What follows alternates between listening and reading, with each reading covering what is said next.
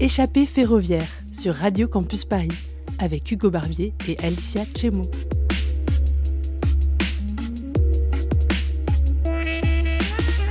Bonsoir à toutes et à tous, bienvenue dans Échappée ferroviaire, l'émission qui vous a fait découvrir l'île de France par le train. Et aujourd'hui, je suis accompagnée de Hugo. Bonsoir Alicia, bonsoir à tous et à toutes.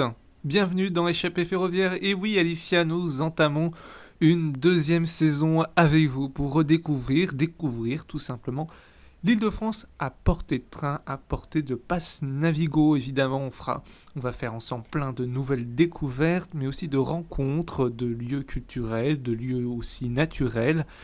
Tout ça à travers un nouveau format, puisque nous sommes sur le 93.9 évidemment sur Radio Campus Paris, mais un vendredi par mois de 20h jusqu'à 21h, Alicia, pour une randonnée euh, radiophonique, sonore, euh, à travers euh, trois, à chaque fois deux ou trois items, des personnes qui sont à la fois proches dans un territoire, mais qu'on va pouvoir découvrir à travers la randonnée de gare à.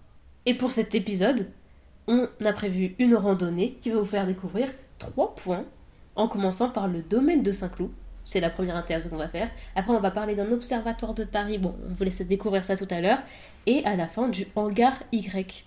Et oui, c'est un, une randonnée euh, qui part à la découverte de sites qui ont en fait finalement un lien avec l'astronomie. Donc on, vous laisse découvrir tout ça. D'abord, euh, ce magnifique domaine de Saint-Cloud.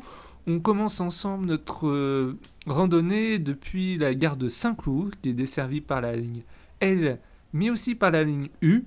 Euh, on a descendu euh, un petit peu euh, ces coteaux sinueux de, Saint-Cloud pour s'aventurer et découvrir le magnifique, la magnifique grille d'entrée d'honneur de ce domaine où nous attend sa médiatrice pour une visite passionnante. C'est parti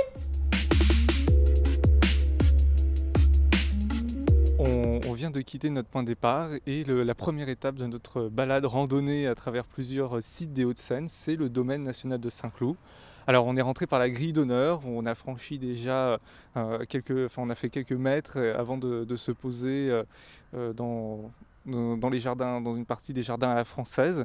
Et on est avec euh, Séverine, bonjour. Bonjour. vous travaillez ici au domaine national de Saint-Cloud et avec nous, on va partir en visite euh, de ce domaine. On va découvrir euh, plus de, plus de 400 hectares à découvrir. Donc on fera peut-être pas tout, mais on fera les points essentiels, les étapes importantes qui ont marqué l'histoire et qu'on peut aussi découvrir aujourd'hui au sein de ce magnifique domaine, classé jardin remarquable, il me semble. C'est cela même. Alors, on va peut-être commencer euh, cette visite par rapport à un petit point historique, peut-être, par rapport au château invisible aujourd'hui, mais qui a marqué euh, l'histoire euh, de ce site. Alors oui, il a marqué l'histoire de ce site puisque finalement les jardins, ils ont été conçus pour servir d'écrin au château qui se trouvait au, centre. Et en fait, Ici, euh, c'est un site remarquable puisque c'est un, belvédère sur la Seine. On a une, vue remarquable et euh, c'est un peu pour ça qu'on s'installe euh, ici dès la fin du XVIe siècle pour construire des, demeures de plaisance. Et au milieu du XVIIe siècle, l'une de ces maisons est rachetée par le frère de Louis XIV, donc Philippe d'Orléans. et celui-ci étant frère unique du roi, euh, il va falloir qu'on distingue sa propriété euh, de celle de ses voisins. Et donc il va se faire construire un magnifique château euh, sur les hauteurs de la, de la Seine. et ce château, il est invisible parce qu'il a été détruit pendant la guerre de 1870 et qu'ensuite ses ruines ont été rasées 20 ans plus tard. Alors aujourd'hui, on peut quand même s'amuser, si on, est bien observateur, on peut s'amuser à voir les traces, les contours de cet ancien château à travers les jardins. Oui, puisque en fait, une fois qu'on a démoli les ruines et qu'on a vendu euh, tous les matériaux, euh, donc soit comme souvenir pour orner de nouveaux euh, châteaux, des frontons par exemple ou des colonnes, et eh bien une fois que les ruines ont été rasées, l'architecte du domaine a réaménagé la terrasse et donc il y a des parterres avec des pelouses et des fleurs qui dessinent au sol en fait la forme, le U du château, qui dessine le plan du, le plan du château au sol. Donc oui, si l'on est observateur, on peut retrouver quelques indices. Alors, si on est moins. si, ça paraît moins évident, il y a quelques petits euh, panneaux euh, explicatifs avec euh, plans et photographies. Et il y a également à l'entrée du domaine un petit musée historique qui n'est pas ouvert tous les jours, mais dans lequel on peut trouver aussi maquettes et représentations du château, des photos du château en ruine aussi on, a, pu le visiter, c'est vrai que c'est très évocateur, donc c'est vrai qu'on incite les auditeurs, quand c'est ouvert, à pouvoir euh, rentrer à l'intérieur et d'en apprendre davantage s'ils le souhaitent euh, sur, ce château, et sur euh, son, passé historique. Donc maintenant on est dans les jardins. Donc ce parc aussi il est agrémenté de différentes cascades, de différents bassins. Donc est-ce que vous pouvez nous en parler un petit peu? Eh bien oui, puisque finalement, euh, au début, comme on l'a dit, quand on s'installe, c'est parce que c'est un site remarquable. L'idée, c'est d'aller à la campagne, quand il fait beau, à la belle saison, pour s'éloigner des embarras de Paris, et donc de profiter euh, du bon air, de la fraîcheur, et la fraîcheur, et, puis des, euh, des bassins, des fontaines et des, des jets d'eau. C'est aussi un signe distinctif de luxe à l'époque. Seuls ceux qui ont les moyens peuvent se permettre d'avoir des éléments pour avoir de l'adduction en eau suffisante pour remplir des bassins et euh, pouvoir faire jaillir de l'eau, ou bien la faire chuter le long de la pente. Et comme à Saint-Cloud, euh, il y avait euh, des, pentes assez considérables, c'était l'occasion de, créer une cascade avec, qui était donc à l'époque sans doute l'une des plus grandes et des plus somptueuses. On l'appelait le merveilleux théâtre de cristal jaillissant, en toute modestie et en toute simplicité. Et donc là, l'idée, c'était que le prince pouvait montrer sa prodigalité infinie à ses invités ébahis qui ne savaient où jeter euh, les yeux, euh, tant il y avait de choses à regarder sur la cascade. Donc là, il s'agissait d'éblouir euh, le, visiteur. Et pour éblouir le visiteur, faut beaucoup d'eau, puisque en gros, il faut, pour faire fonctionner tous les bassins et toutes les fontaines, il faut 1500 mètres cubes d'eau par heure.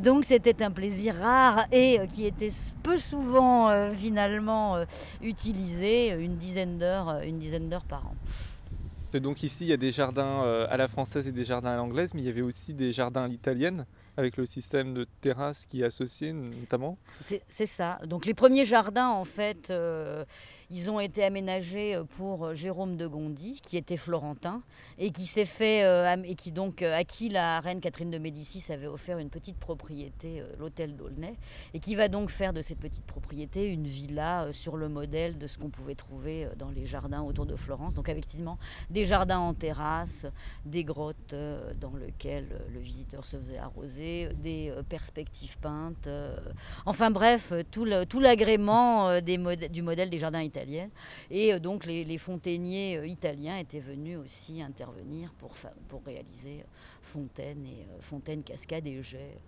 qui atteignaient des hauteurs stratosphériques. Il y a un jet de 30 mètres, vous en avez parlé tout à l'heure. non, c'est ça. C'est ça, voilà, il y a un jet, le grand jet, comme son nom l'indique, qui, à l'époque, un peu avant l'époque de Philippe d'Orléans, a atteint une trentaine de, mètres de haut. Donc ça veut dire qu'en fait, il y a une conduite de 500 mètres euh, de long qui amène l'eau, euh, qui euh, est la conduite par 35 mètres plus haut pour avoir un, jet d'eau qui peut monter aussi, aussi haut. Oui, c'est énorme, c'est spectaculaire. Eh bien, aujourd'hui encore, ça reste spectaculaire. Curieusement, alors la, grande cascade, quand elle fonctionne aussi, c'est vrai qu'on a, on a cette impression d'eau qui, qui, coule en continu, euh, qui donne l'impression de jamais, de jamais s'arrêter avec un bruit et un fracas. C'était aussi ce qu'on qu'on recherchait. Finalement, l'eau dans les jardins, dans les jardins à la française et dans les jardins à l'italienne, l'idée de l'eau, c'est que c'est euh, finalement un spectacle qui va animer euh, un jardin dont on nous dit dans les traités euh, d'architecture que sinon il est mort et, paraît sans vie. Et là, d'un coup, euh, ces grandes terrasses, alors le jardin à la française, souvent on se dit, oh, euh, c'est de la géométrie, c'est de la symétrie. c'est un petit peu ennuyeux, certes. c'est géométrie, c'est symétrie, mais au milieu de ça, vous avez les fontaines qui vont apporter du mouvement, qui vont apporter du bruit, qui vont apporter de la vie. Donc ce qui est super intéressant aussi, c'est que finalement on va varier les ambiances en fonction de nos déplacements et des parcours. Et donc euh, maintenant là on est sur euh, plutôt une partie à la française ici actuellement. Et même dans les parties à la française en fait ça va varier et ça va changer. Là on est euh, sur la terrasse de l'orangerie, on est sur la grande perspective qui se prolonge sur plusieurs kilomètres. Et là on est dans les parties, les espaces de réception, les grandes, allées bordées de caisses de et d'alignements d'arbres. Mais si on descend quelques marches ici, on va passer dans le bosquet qui se trouvait juste à proximité du, du château. Et là, l'idée, c'est d'avoir des petites promenades euh, plutôt intimes et privées et d'avoir surtout de l'ombre. Euh, car en fait, quand on vient ici l'été, sur les grandes terrasses, on peut vite mourir de chaud. Euh, parce que le soleil brûle littéralement le visiteur. Eh bien, on peut aller profiter justement des bosquets qui, sont qui avaient été aménagés juste à proximité du château. Donc, il y avait quelques marches à descendre et on pouvait faire une petite promenade avec l'ombre bienfaisante des arbres, avec des petits jets d'eau, puisque là, c'est pas des, grands jets euh, qu'on va rechercher, mais c'est plutôt des petites allées avec des petits jets d'eau qui vont rafraîchir euh, par les oreilles. Euh, et puis on va avoir des salles de verdure ou des petits, des petits cabinets de verdure un peu plus intimes. L'idée c'est d'une promenade privée à l'ombre, rafraîchissante. Et, mais il y a aussi surtout beaucoup de points de vue, évidemment, sur le domaine national de Saint-Cloud. Et en fait, on, va peut-être changer, on va continuer notre balade et aller euh, sur les jardins du Trocadéro, euh, découvrir ces différents points de vue. Bah, on va aller voir un point de vue ouais, aménagé euh, et un jardin aménagé au début du 19e siècle. On a monté ces marches pour arriver dans le jardin du Trocadéro. Et bon, on voulait d'abord voir la vue, mais attendez, il y a le jardin qui est super beau et super paisible. Donc on y est rentré. et ici, on peut pique-niquer? On peut pas pique-niquer? Ah, ici, dans le jardin de Trocadéro, non, on ne peut pas pique-niquer. On peut pique-niquer dans le reste du, parc, mais normalement, ici, c'est un jardin calme et paisible, comme vous l'avez dit. Et donc, normalement, pas de, pas de pique-nique. Le domaine de Saint-Cloud, c'est fait ici pour euh, être paisible hors de la ville, mais en fait, on a le point de vue de Paris juste à côté. Et euh, c'est super sympa aussi. bah oui, en fait, là, on est 70 euh, mètres au-dessus de, la, au de la Seine. Mm. Et donc, euh, on a un point de vue panoramique. On en a plusieurs à l'intérieur du parc. Donc, il y en a un qui est juste à l'entrée du, jardin de Trocadéro. Et donc, c'est vrai qu'à l'origine, on voyait la campagne au pied et puis Paris dans le lointain. Bon, maintenant, en gros, on voit depuis Meudon jusqu'à jusqu'à la Défense en passant par Paris. Alors pour euh, conclure un peu, le, euh, dans le domaine ici, euh, quels événements on peut avoir ou quand est-ce qu'on peut venir, etc. Pour avoir quelques, quelques événements alors, dans le domaine, on peut y venir toute l'année puisqu'il est ouvert tous les jours. après, pour les événements, la, plupart, la, plupart du temps, la, la saison euh, elle commence au, printemps avec, il peut y avoir des expositions, euh, euh, des, expositions de photographie ou de, ou de sculpture. en juin, il y a Rendez-vous au jardin qui est un week-end consacré justement au jardin avec souvent des visites, des spectacles, etc. À la fin du mois d'août, il y a Rock en scène. À la rentrée, il y a les journées du patrimoine. Euh, ensuite, il y a plutôt pour les enfants et les familles, euh, monuments jeux d'enfants ou contes et histoires euh, en hiver. Il y, a Lumière en scène qui est un parcours au cœur de l'hiver. Donc finalement, on peut y venir toute l'année. Il se passe tout le temps des trucs. alors, qu'est-ce qu'on peut dire d'autre sur ce jardin où on se trouve? Le jardin du Trocadéro, à l'origine, c'est un jardin privé, puisqu'il a été créé pour le petit-neveu et la petite-nièce du roi Louis XVIII. Alors, c'était des tout petits-enfants. Hein. À l'époque, ils avaient 3 et 4 ans quand on a euh, commencé à faire le jardin pour eux. Et d'ailleurs, euh, le fait de monter les marches justement jusqu'au jardin euh, pour eux, en fait, c'était un épuisement absolu. Et on avait aménagé une passerelle pour qu'ils puissent arriver directement du château jusque dans leur jardin sans être trop fatigués. alors, et ce jardin, en fait, c'est un jardin donc de, de, style anglais, un jardin paysager qui a un air beaucoup plus intime que en fait les grandes perspectives dessinées par le nôtre plus en bas. Et ce qui en fait la caractéristique aussi, c'est que finalement, il y a plein d'essences d'arbres très variées, avec des arbres remarquables. Il y a des cèdres du Liban. Ici, on est sous un tuyat euh, centenaire. Euh, donc, euh, ça va être finalement un jardin de peintre qui va évoluer avec des couleurs qui vont changer au fil du temps, des, des, buissons parfumés au printemps, donc, et, des, et des feuilles de toutes les couleurs euh, à l'automne. Donc euh, venez voir. Alors dans ce domaine, c'est quoi votre endroit favori ou euh, peut-être l'endroit que vous conseillez aux auditeurs de venir absolument? Bah, après, les endroits favoris, ça va dépendre justement des, saisons ou du moment de la, de la journée. c'est vrai que le, le soir, quand le, quand le soleil commence à devenir rasant, on peut avoir des, certaines fois des, des très, beaux, des très belles lumières, des très beaux ciels. c'est ça devient agréable d'être sur les, sur les points de vue aussi euh, et d'admirer Paris euh, avec euh, oui c'est vrai oui finalement le, le, soir quand on voit Paris illuminé et qu'on est dans le qu'on est dans le parc c'est très sympa alors comment est-ce que nos auditeurs peuvent, peuvent faire pour venir ici? Bah, il y a plein de moyens de venir euh, dans, le, dans le parc. Euh, donc on peut y venir en train, euh, mais sinon il y a, une station de, il y a des, deux stations de métro qui sont toutes proches. Il y a le tramway qui dessert aussi les lieux. On peut venir en bus depuis Paris et, la, et la banlieue. Alors est-ce que quand on peut venir aussi, parce qu'il y a le musée qui est ouvert, il faut regarder sur le site pour voir quand il est ouvert. Et euh, sinon, on peut venir tout le temps, en fait. Euh. Ben, en fait, oui, le, musée, c'est plutôt les mercredis après-midi et euh, les samedis et dimanches après-midi, un week-end sur deux. Mais sinon, le parc, il est ouvert tous les jours de l'année, de 7h30 du matin jusqu'à 20h en hiver ou 22h l'été. Bah, merci beaucoup, Séverine, pour cette interview. Eh bien, merci d'être venu et j'espère que ça vous donnera l'envie de revenir.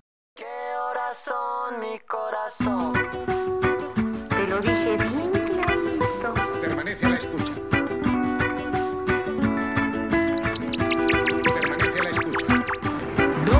noche en La Habana, Cuba.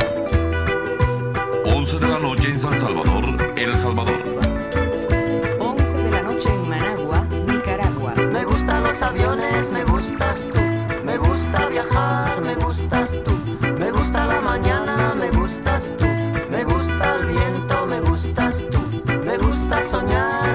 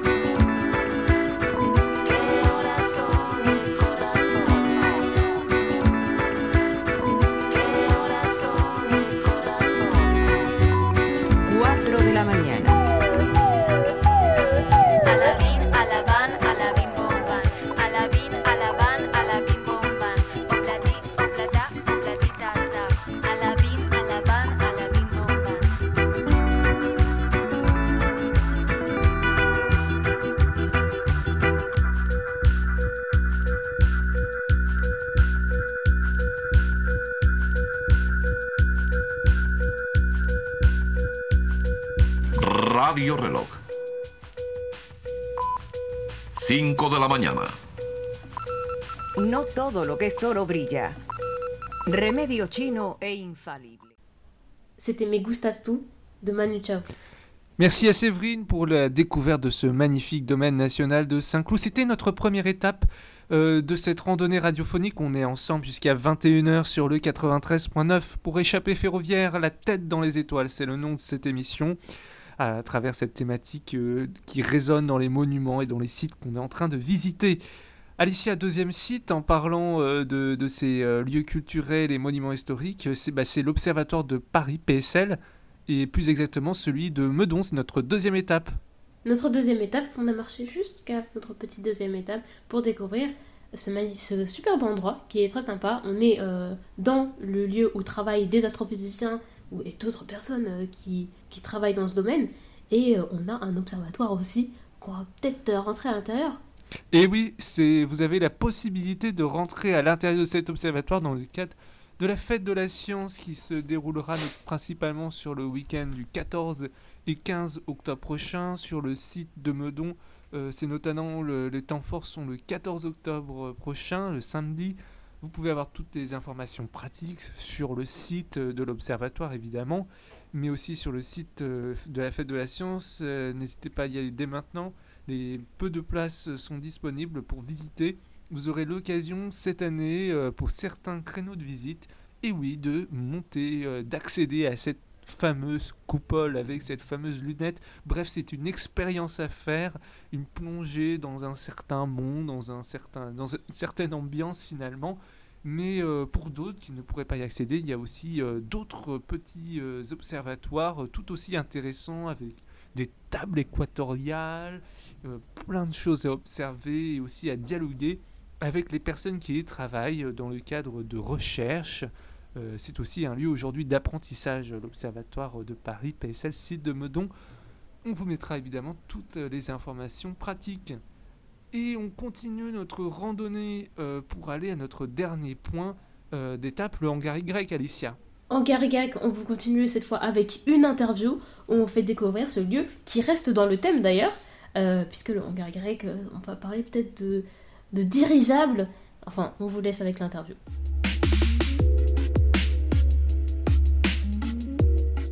Alors, on, vient de, quitter la, forêt euh, de Meudon et on, est à rentrer dans un site assez particulier euh, qui s'appelle le hangar Y. Et là, on est au cœur euh, de ce hangar. On est dans une magnifique nef qui vient juste d'être restaurée. Et on est avec la directrice générale adjointe, avec nous, qui va nous présenter ce magnifique bâtiment. Bonjour. Bonjour, bienvenue. Je vous confirme, nous sommes dans le hangar Y. Donc, euh, c'est un bâtiment euh, qui date de l'exposition universelle de 1878, qui a été entièrement restauré ces deux dernières années. Et en fait, je pense que ce qui est frappant, ce que vous avez remarqué en arrivant, c'est vraiment le volume. Donc, nous avons 70 mètres de long, voilà, euh, 40 mètres de large et 23 mètres de haut. Derrière vous, nous avons une façade, donc c'est le pignon nord qui a été entièrement vitrifié. Donc, il faut savoir que il y a 150 ans, c'était ouvert. Ensuite, ça a été muré. Et aujourd'hui, on a rendu en fait cette transparence avec une grande façade en verre, donc qui a été dessinée par des architectes. Donc il y a eu un grand travail de restauration parce que vous avez trouvé le bâtiment dans un état assez délabré, j'imagine. Alors moi non, parce que je suis Non, arrivée, oui. les projets étaient déjà démarrés, mais il faut savoir que le hangar Y a été fermé en fait, et, et finalement n'avait pas d'usage à partir de la fin des années 70. Donc il faut se dire que pendant plus de 40 ans, il se passait à peu près rien. Quand même 2008-2009, hein, la toiture manque de s'effondrer et là il y a des travaux de restauration. Donc ça, ça a été financé par l'État. Donc cette magnifique toiture en bois a été entièrement restaurée à cette époque-là. Mais en dehors de ça, euh, il y a encore euh, deux ans, un peu plus de deux ans, euh, il y avait des briques qui manquaient, il n'y avait pas de fenêtres, il n'y avait pas de verre, il n'y avait pas de sol. Donc là, on est sur un sol qui n'existait pas. Il n'y avait pas de mezzanine, il n'y avait aucun local technique, c'était vraiment complètement laissé à l'abandon. Et le tout au milieu effectivement d'un espace assez incroyable, puisque derrière, il y avait une forêt, mais qui était, euh, c'était un amoncellement de ronces. Donc on ne pouvait pas rentrer dedans, il y avait juste deux, trois petits chemins qui existaient. Et donc ça aussi a été complètement restauré, complètement réhabilité avec les travaux qui ont démarré à l'été 2021. Et là, on est dans. Et le hangar grec, là, aujourd'hui, il ressemble à quelque chose de super chouette parce que déjà, on rentre, on arrive euh, tout devant et je vois déjà un, un avion à l'envers, je comprends pas. Alors justement, mais ça c'est une très bonne, c'est une très bonne remarque. En fait, la destination et dans toute la rénovation du projet, c'était vraiment d'en faire un lieu à la fois événementiel et culturel. Donc événementiel, ça veut dire que des entreprises peuvent louer l'espace ou on peut le louer aussi euh, pour des événements culturels, hein, mais des très gros événements qui sont très ponctuels, et culturels, donc avec une programmation. Et l'avion que vous voyez devant vous, donc on a, en fait, on a quatre œuvres qui se succèdent dans cette nef. On a un ballon dirigeable euh, de l'artiste Corinne Liboul, l'avion qui effectivement pondu, qui n'est pas en très bonne forme de Roman Signer, et du coup, voilà, c'est une œuvre, et notamment un avion n'est jamais montré comme ça. Parce que là, vous verrez, vous n'avez pas envie de vous mettre en dessous. Pourtant, il tient très bien. Mais il n'y a que les petits-enfants qui n'ont pas peur. hein. Sinon, tout le monde se tient toujours un peu à l'écart. Une toile de montgolfière, euh, qui est aussi une œuvre, en fait, et qui n'est jamais présentée comme ça, puisqu'une montgolfière est toujours présentée dans sa majesté. Et euh, une œuvre vidéo qui est sur notre écran géant. Et donc, effectivement, ces quatre œuvres, et ainsi que les œuvres qu'on aperçoit sur les mezzanines, euh, montrent en fait, sont des œuvres d'artistes et euh, montrent de manière assez claire la vocation culturelle d'accueillir en fait des expositions et une programmation culturelle du hangar Y. Moi, je vous invite à monter, du coup, on va aller sur les mezzanines. Donc on est monté. Voilà, nous monter étage sur les mezzanines. Il y a deux mezzanines, effectivement. Et sur les mezzanines, elles sont vraiment une vocation à accueillir des expositions. Donc là, on a une exposition qui a démarré au mois de mars, qui est là jusqu'à fin août, qui s'appelle Dans l'air les machines volantes, et qui rend hommage en fait à l'histoire du site, avec euh, des œuvres d'art de plein d'artistes de pays différents, et qui montrent vraiment leur fascination qu'ils ont eue pour les machines volantes. Donc comment ils ont pensé, comment ils sont imaginés eux-mêmes voler, comment ils ont représenté, et avec cette idée d'une euh, d'ambulation qui permet, vous voyez, on est en hauteur, on voit aussi le site assez différemment.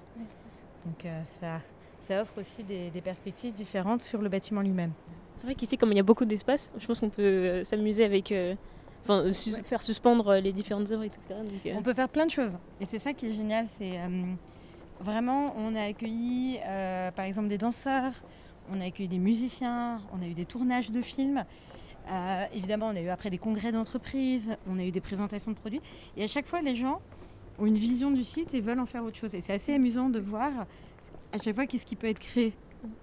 Parce que vous pouvez aussi faire un dîner ici. Vous, voyez, vous invitez vos, vos 1000 meilleurs amis, pourquoi pas Si on veut reparler de l'origine un peu de ce hangar Y, Exactement, ouais. on est toujours dans l'aviation, enfin les montgolfières, etc. C'est que le début c'était les montgolfières. Les dirigeables, ouais, absolument. Les dirigeables. Alors en fait, euh, mais aussi les montgolfières finalement. En fait, donc le bâtiment, je vous disais, date de l'Expo universelle de 1878. Et euh, il a été démonté, donc brique à brique, hein, et remonté ici, repensé, remodelé un petit peu, remonté, euh, pour être en fait un lieu où on allait faire des tests de fabrication et de vol de ballons dirigeables. Donc quand je vous disais il y a les montgolfières, c'est que ce site, vous avez remarqué, on est en hauteur, hein, Meudon, et donc euh, généralement la hauteur c'est un bon endroit pour voler, pour faire des tests, parce que bah vaut mieux partir d'en haut en fait. hein. Ça on gagne, un petit peu d'élan. Et donc euh, déjà, vous savez, les premières montgolfières sont françaises, donc c'est la fin du XVIIIe siècle. Il y avait déjà des montgolfières à Meudon. Et ensuite, ici, 1860, euh, les années 1880, on fait les tests. Et le premier vol de ballon dirigeable, euh, donc c'est la première fois, a été fait en gare Y. Et c'est la première fois, en 1884, qu'on savait faire euh, voler. En fait, on savait piloter une machine volante. Et une fois qu'on s'est piloté, on s'est volé. Parce qu'avant, avec les montgolfières, on montait, on descendait. C'est-à-dire qu'on a compris le principe de l'air chaud. Donc ça, c'est bien. Non, mais que l'air chaud est plus léger, voilà. Mais après, vous étiez laissé à vous-même, euh, voilà. Alors que quand une fois qu'on s'est piloté, bah, on s'est, euh, bah, voilà, on s'est volé, quoi. Et c'est ça qui a permis. Alors, après euh, la Première Guerre mondiale, on a compris que les avions c'était plus pratique quand même que les montgolfières, que- et pardon que les ballons dirigeables. Mais une fois qu'on a compris qu'on pouvait voler, bah, c'est toute l'histoire de l'aéronautique qui démarre. Après, il y a eu des certaines phases, euh, il me semble qu'il y a eu des petites phases où on, enfin, on aime bien les anecdotes et il me semble que j'avais lu que, euh, par exemple, euh, ça a servi aussi de lieu soit de stockage ou de création par rapport à l'Opéra de Paris et Oui. par rapport aussi à, à, à Chagall qui a fait... euh, Absolument. Donc Chagall a assemblé le plafond de l'Opéra Garnier ici. D'accord. Parce qu'encore une fois, volume incroyable, égal, bah voilà, déjà possibilité pour des artistes, et puis inspiration aussi. Et euh, comme lieu de réserve, ça a aussi servi de réserve pour le musée de l'air qui était juste à côté.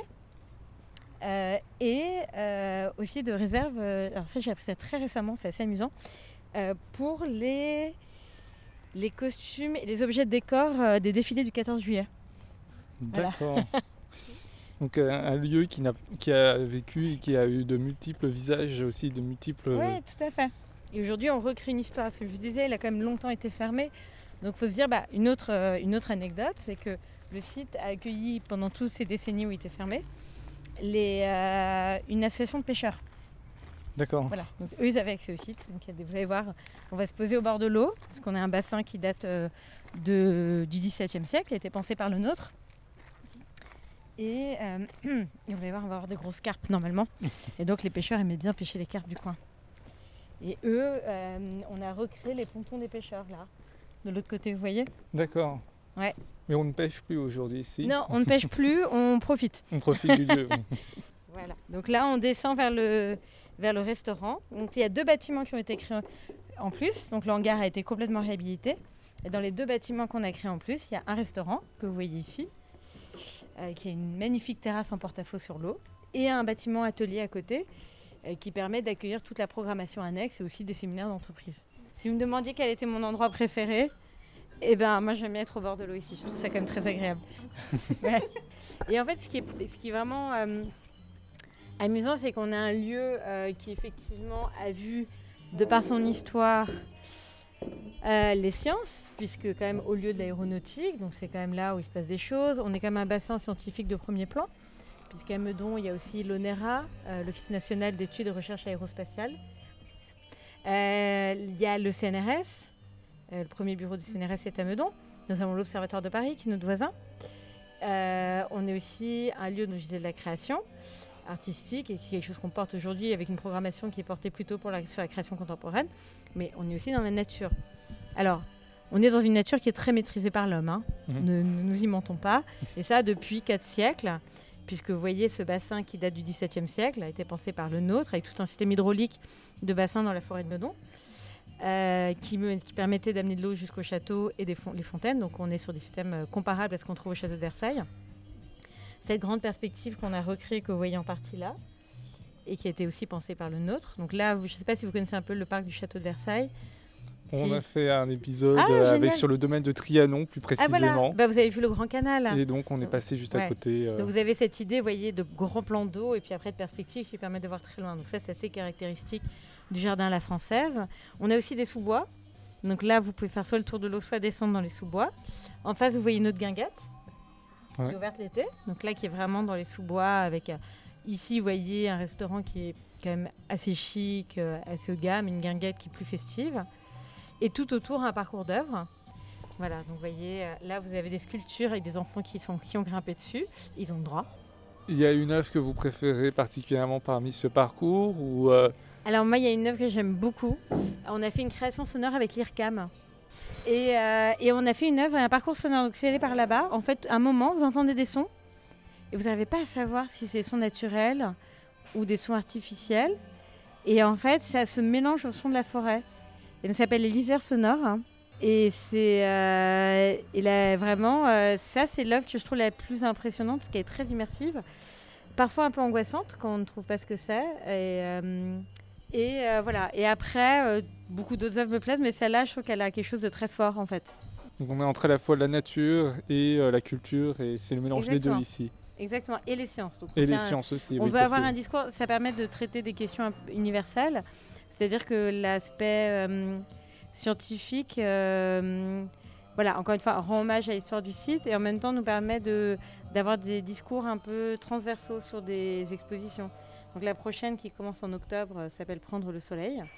Typiquement, c'est à la fois des œuvres d'art contemporain et un regard scientifique porté par l'Observatoire de Paris, dont le principal euh, spécialité est l'observation du soleil. D'accord. Donc toujours en lien effectivement qui est à deux pas, qui est juste à côté euh, Exactement, ouais. l'observatoire de Meudon. Absolument, ouais. D'accord. Tout à l'heure, on a parlé d'une exposition qui va se passer en octobre. Ouais, Est-ce qu'il y a d'autres événements que vous faites ici? Oui, alors tout à fait. On a toute une programmation euh, euh, de, avec des temps forts. Donc, par exemple, on a reçu euh, le Paris Dance Project de Benjamin Millepied pendant la Nuit Blanche. On a reçu une association qui s'appelle Aéroscène euh, sur un projet euh, qui a eu lieu le 14 juillet. Euh, on a fait des événements pour la fête de la musique, on a eu des concerts, des spectacles de danse. Donc en fait, on a une programmation qui, s'articule autour de temps forts euh, à différents moments de la saison. Donc là, on rentre dans un creux puisque nous sommes euh, sur les vacances d'été. Mais après, on aura à nouveau une programmation sur les mois de septembre et octobre, notamment les journées du patrimoine. On a un festival qui s'appelle Stars Up.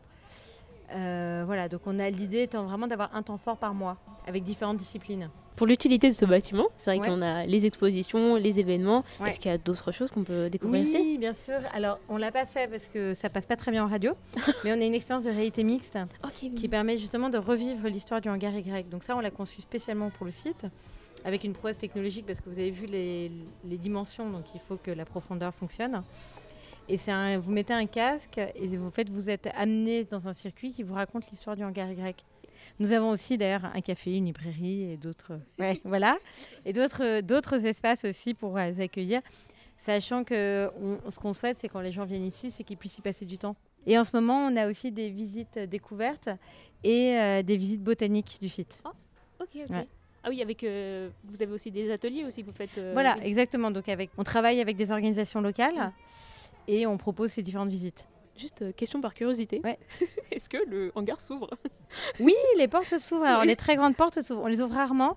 Euh, pourquoi? Parce qu'on a un sujet hygrométrique, c'est-à-dire que la conservation des œuvres dans les espaces d'exposition font que c'est un petit peu, ça peut être risqué de changer de température de manière trop forte. Mais par exemple, là, comme il fait doux, il serait possible de le faire. Et alors, chaque fois, je fais la visite avec les architectes. Ils me regardent en disant Aidine, on peut ouvrir les portes. Et chaque fois, je cède. Donc, oui, parfois, nous ouvrons les portes. Et elles font 11, plus de 11 mètres de haut. Donc, comment est-ce qu'on vient en gare Donc, Y comment, comment, comment- alors, il y a plein de manières de venir. Euh, on est en première couronne parisienne. Donc, il y a, en fait, on est à mi-chemin entre Paris et Versailles. Donc, en fait, si vous prenez n'importe euh, les trains qui vont à Versailles, qui partent de Chantier ou de la ligne de RERC, globalement, vous êtes à mi-chemin si, à- par rapport à Versailles. Euh, donc, RERC, ligne N. Et ensuite, vous pouvez venir à pied, vous pouvez prendre un bus. Il y a aussi trois bus qui viennent ici. Il y a aussi un tramway qui va à Meudon. Euh, voilà, donc il y a différentes options. C'est aussi possible de venir à vélo, évidemment. Nous avons d'ailleurs un parking vélo euh, sur le site. Et puis, par ailleurs, euh, pour ceux qui aiment vraiment la voiture, mais vous êtes une génération qui n'aime pas la voiture, on a un parking. Après, après, oui, les horaires euh, et aussi les tarifs, effectivement, vous avez, j'ai l'impression, enfin, on- ce qu'on a regardé, c'est qu'il y a différentes modalités Tout tarifaires. à fait. Alors, il y a un tarif pour le parc euh, qui est à 3 euros en tarif plein, 2 euros en tarif réduit. euh, et la gratuité pour les moins de 6 ans. Ensuite, on a, si vous voulez faire euh, parc plus expo, c'est 10 euros en tarif plein et 7 euros en tarif réduit. Et si vous voulez faire en plus expérience de réalité mixte, là, c'est 19 euros en tarif plein et 13 euros en tarif réduit. Donc, euh, vraiment, c'est accessible à tout le monde avec ces divers tarifs aussi. L'idée, euh, voilà, c'est d'offrir une vraie accessibilité. Euh, on a aussi dans nos programmations des moments de gratuité.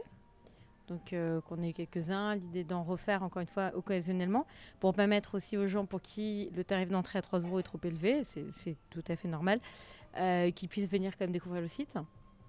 On a, voilà, et on travaille aussi avec des associations locales pour faire venir plutôt un public scolaire aussi, euh, justement, encore une fois, sur des publics plutôt empêchés.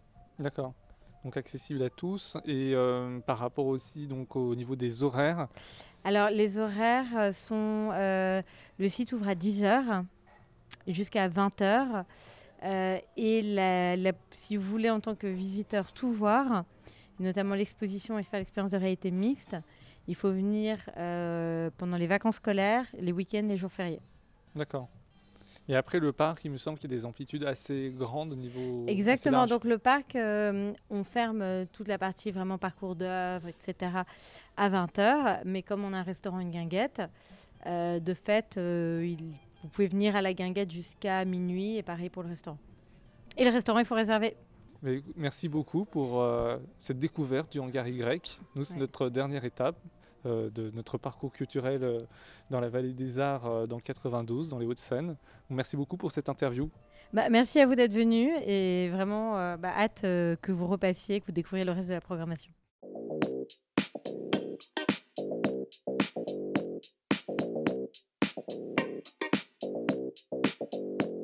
I'm not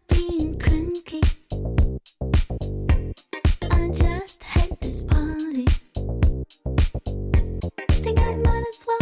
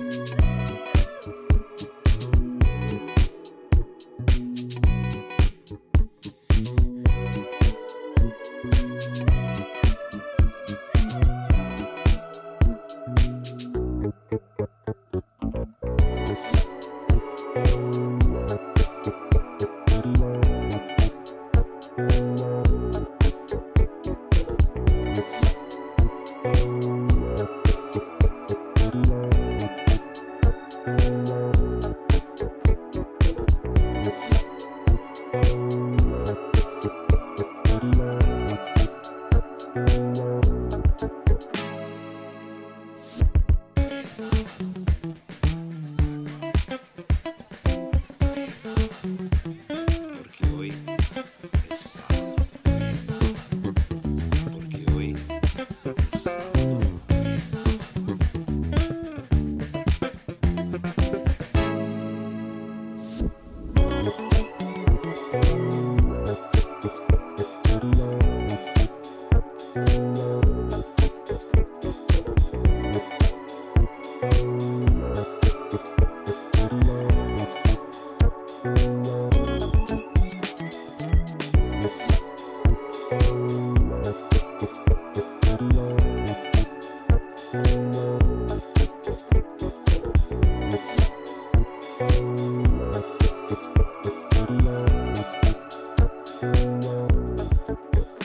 C'était l'impératrice avec Vaudou et Alicia. Il me semble qu'il y a une exposition temporaire en ce moment, qui va bientôt ouvrir euh, au hangar Y. Exactement, au hangar Y, vous pourrez avoir l'exposition Soleil, toujours dans le thème, qui euh, va commencer à partir du 20 octobre.